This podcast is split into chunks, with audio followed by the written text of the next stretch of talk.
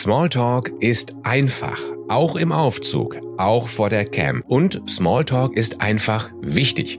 Er ist oft die Basis für ein erfolgreiches Gespräch. Dafür müssen Sie nur die Haltung abschütteln, Smalltalk sei einfach dummes Gewäsch. Das freundliche Geplauder ist eine soziale Meisterleistung und trotzdem gar nicht schwer. Herzlich willkommen zu Karriereleiter Wirtschaftswoche-Podcast von Markus Werner.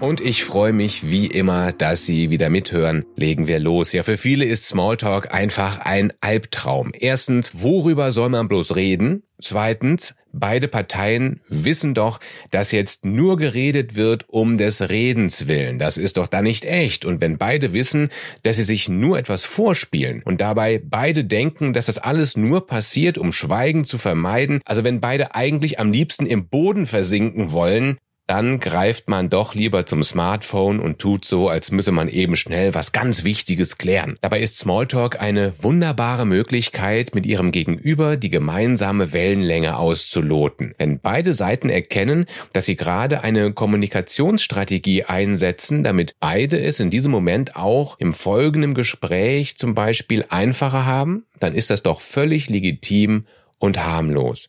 Und keiner muss sich dabei blöd vorkommen.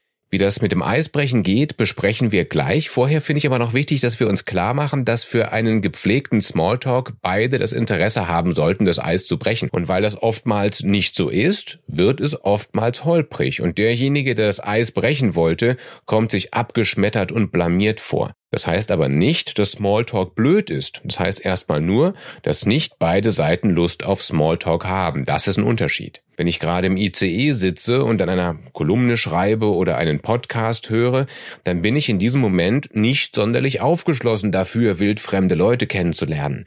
Deren Smalltalk-Avancen lasse ich dann nach ein, zwei Wortwechseln höflich abtropfen.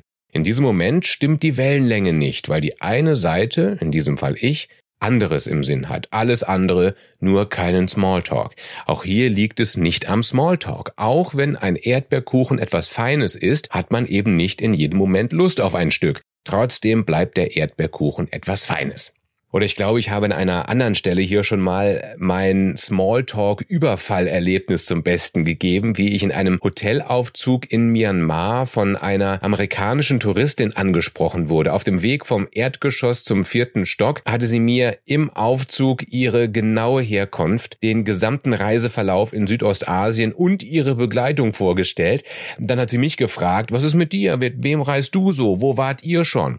Da machte es Bling und ich sagte, sorry, ich muss hier aussteigen. Puh, das lag aber nicht daran, dass ich keine Aufzuggespräche mag.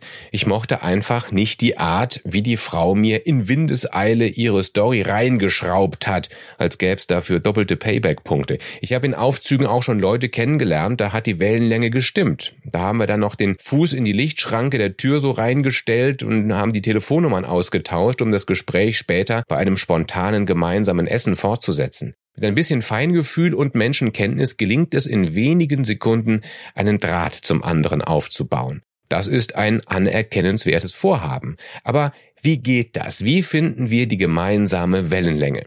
Ich würde sagen, so.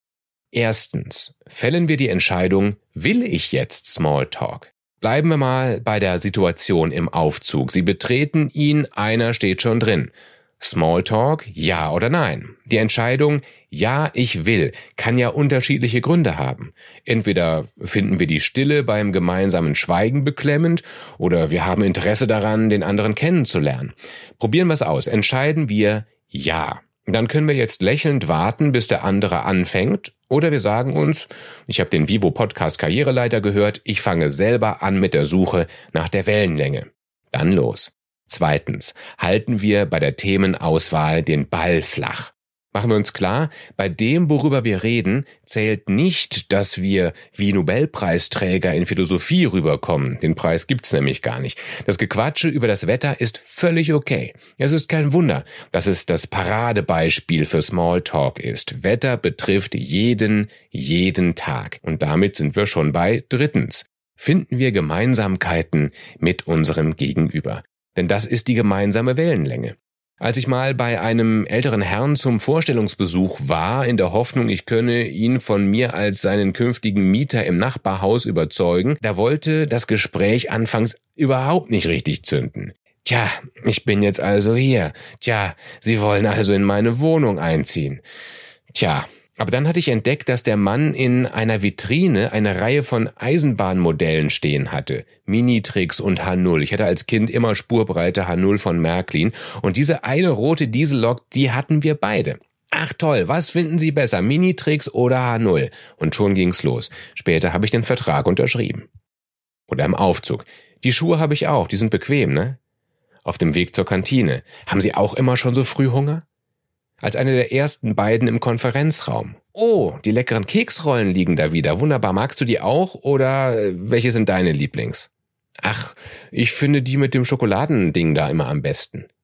Ja, okay, gut, die sind auch nicht schlecht, stimmt. Und so weiter. Es zählt, dass man sich harmlos nähert und sich eben auch zeigt. Wir haben was gemeinsam. Mach mal die Gegenprobe. Sobald das Gespräch mit einem Aspekt beginnt, den das Gegenüber eher nicht nachvollziehen wird, dann wird's schwierig. Angenommen, Sie sind ein Mann. Wenn Sie kein Mann sind, brauchen Sie jetzt extra viel Fantasie. Also, was würden Sie sagen, wenn ein Ihnen nicht bekannter Kollege aus Ihrem großen Unternehmen am Feierabend auf dem Weg zum Firmenparkplatz zu Ihnen sagen würde, ey, jetzt schön nach Hause, Füße hoch, Bier in die Hand, die Frau macht die Küche. So. Eine Bemerkung ist nicht nur sehr altertümlich, sondern damit riskiert derjenige, der mit so einer Männer unter sich Sprücheklopferei Smalltalk beginnen will, dass der andere irgendwie das Bedürfnis entwickelt, sich sofort innerlich abzuwenden. Ich kenne das von mir, wenn Passagiere im Zug den Smalltalk beginnen im Sinne von Scheiß Bahn, immer das Gleiche, oder? Und ich merke und denke so, nö, der Blick aufs Gemeinsame aber lässt uns auf die gleiche Wellenlänge springen und surfen. Der andere kann gar nicht anders, als sich zu freuen, dass wir in diesem einen Punkt gleich ticken. Denn Gleichheit schafft Sicherheit und Vertrauen und das ist ein gutes Gefühl. Je nach Kontext kann es natürlich auch spezifischer sein. Auf Messen, auf Kongressen, die es ja hoffentlich bald wieder geben wird, da kann ein lockerer Einstieg schon Fachliches aufgreifen. Ist klar. Also zum Beispiel, ist hier am Tisch noch frei? Ja, danke. Waren Sie auch gerade bei der Auftaktveranstaltung im Hauptsaal? Die Chefin von dieser einen Firma da, die hat echt gut Stimmung gemacht mit ihrer Prognose zur Marktentwicklung, oder? Viertens. Besonders einfach ist es im Gast-Gastgeber-Verhältnis. Hier springen einen Themen regelrecht an. Ich persönlich finde es immer wunderbar, wenn ich bei Firmen als Redner oder Trainer eingeladen bin und dann im Foyer abgeholt werde und wir auf dem Weg zum Veranstaltungsort erstmal ein bisschen plaudern. Raten Sie mal, worum es geht. Genau. Hatten Sie eine gute Anreise? Antworten Sie jetzt nicht nur ja, danke, sondern nutzen Sie die Frage als Einladung zu mehr. Hier würde ich jetzt nicht über die Idioten auf der Autobahn meckern, sondern lieber eine charmante Anekdote erzählen nach dem Motto, ich bin froh, dass ich noch sprechen kann, der Kaffee eben war doch heißer, als ich dachte, oder was weiß ich, irgendwas Nettes eben. Und dann dürfen Sie selber übernehmen. Ihre Firma liegt ja echt schön im Grünen. Da ist ja jede Pause fast wie Urlaub, oder? Wenn Sie ein schüchterner Smalltalker sind, dann können Sie sich solche Aspekte regelrecht vornehmen, um erstmal Land zu gewinnen. Anreise, Firmengebäude und natürlich Wetter, Wetter, Wetter. Der Rest kommt dann von selber. Wenn Sie kein Schweigen aufkommen lassen wollen, dann bleiben Sie einfach entspannt dran. Übrigens, fünftens, es gibt immer einen charmanten Ausweg aus dem peinlichen Schweigen. Stellen Sie sich vor, Sie fahren in Ihrem Unternehmen mit dem Aufzug und weder Sie noch Ihr Gegenüber sagt irgendwas. Der richtige Moment scheint verpasst und Sie spüren die Beklommenheit auch beim anderen. Fangen Sie an. Tja, jetzt schweigen wir hier und noch nicht mal Fahrstuhlmusik. Wir hätten hier bis zum Erdgeschoss so eine tolle Party feiern können hier. Irgendwie sowas. Sie können sich sicher sein, selbst wenn Ihr Gegenüber jetzt verdutzt reagiert, jeder Mensch wird sich innerlich erleichtert fühlen, wenn Sie den quälenden Moment auflockern. Der Punkt geht dann an Sie. Und zum Schluss Sechstens. Smalltalk in der Videokonferenz.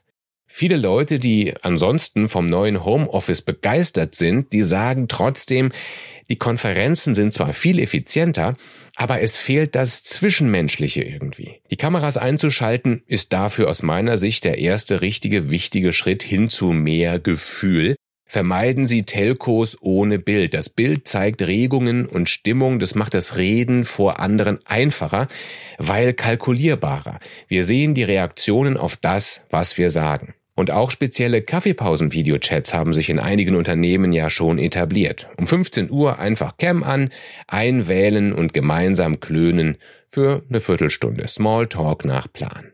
Aber in der Tat ist eine offizielle Videokonferenz mit Agenda oftmals nicht der erste Platz für Smalltalk. Da hebt man dann erst virtuell die Hand, dann wird man aufgerufen, dann schaltet man sein Mikro ein und so weiter. Das ist kein Umfeld für leichtes Geplauder. Was, wenn man sich dann zu Beginn des Videotermins einloggt und man sitzt dann da erstmal zu zweit mit dem Kollegen, den man eigentlich gar nicht sonderlich ab kann.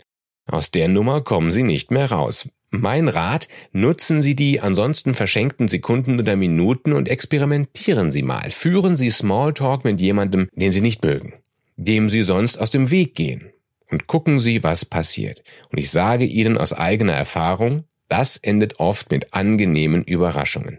Wie vom Schicksal gelenkt ist man plötzlich ungewollt zu zweit allein. Das ist ein Video-Konfi-Effekt, den es sonst eher selten gibt. Denn man sieht ja vorher nicht, wer schon da ist, wenn man dazukommt. Und plötzlich guckt man sich dicht ins Gesicht. Fangen wir dann an mit, wir reden ja selten. Jetzt haben wir mal die Chance. Wie geht's dir denn so? Wie war dein Corona-Sommer? Das Schlimmste, was uns da passieren kann, ist eine knappe, desinteressierte Antwort. Na und? Wir waren die Souveränen. Wir haben uns getraut. Das war gut. Also, keine Angst vor Smalltalk. Es ist kein dummes Gewäsch, sondern ein schlauer Schritt in unserer Kommunikation. Einer, der beide entspannt. So funktionieren wir Menschen nun einmal. Wenn wir das wissen, werden wir besser. Bis zum nächsten Mal bei der Karriereleiter. Ihr Markus Werner. Das war Karriereleiter, ein Wirtschaftswoche-Podcast. Neue Folgen erscheinen jeden zweiten Mittwoch um 15 Uhr. Mehr Infos über Markus Werner finden Sie in den Show Notes. Unser Podcast wird produziert von Alexander Voss, Anna Höhnscheid und Ellen Kreuer. Herzlichen Dank fürs Zuhören.